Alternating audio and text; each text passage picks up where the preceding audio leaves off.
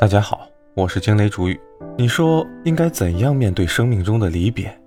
人这一辈子会有两种离别，一种是长亭古道，劝君更尽一杯酒，山长水远，落花时节再逢君；另一种是在一个和平常一样的清晨醒来，阳光明媚，有的人却永远停在了昨天。以前的我以为世界上最轻贱的字。莫过于在啥也不会的答题卡上故作工整地写上“解”字，心想，只要写得足够好，兴许会给上一分。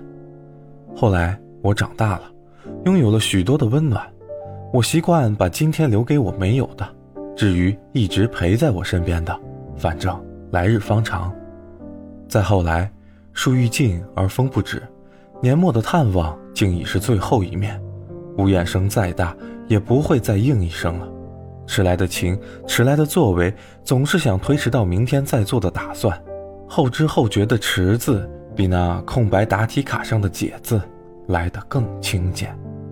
我一直以为熬到凌晨三点，密密麻麻的红血丝会是我这辈子眼睛最红的一次。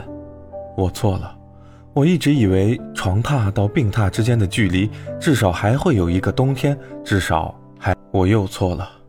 我一直以为科技永远是正确的，医院一直会及时。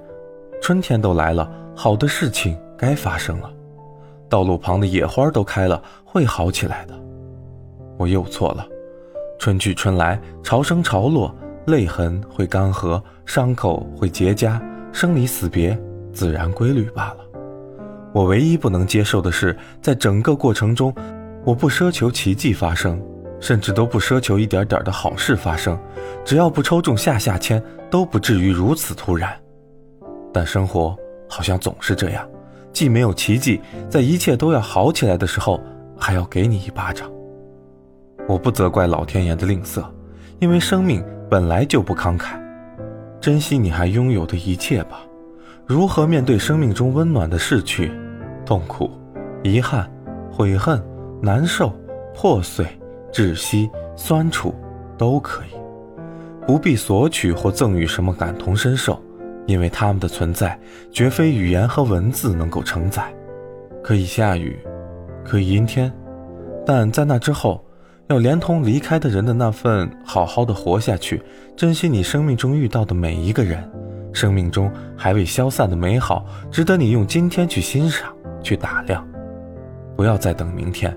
等到美好失去了，再去计量，那真的是你生命无法承受之重。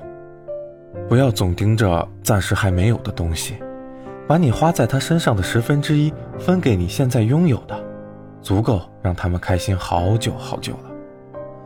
不要总觉得来日方长，神龟虽寿，又有竟时。来日方长，我们拥有的也只是今天。好了，今天就聊这么多。欢迎点赞关注，我们下期见。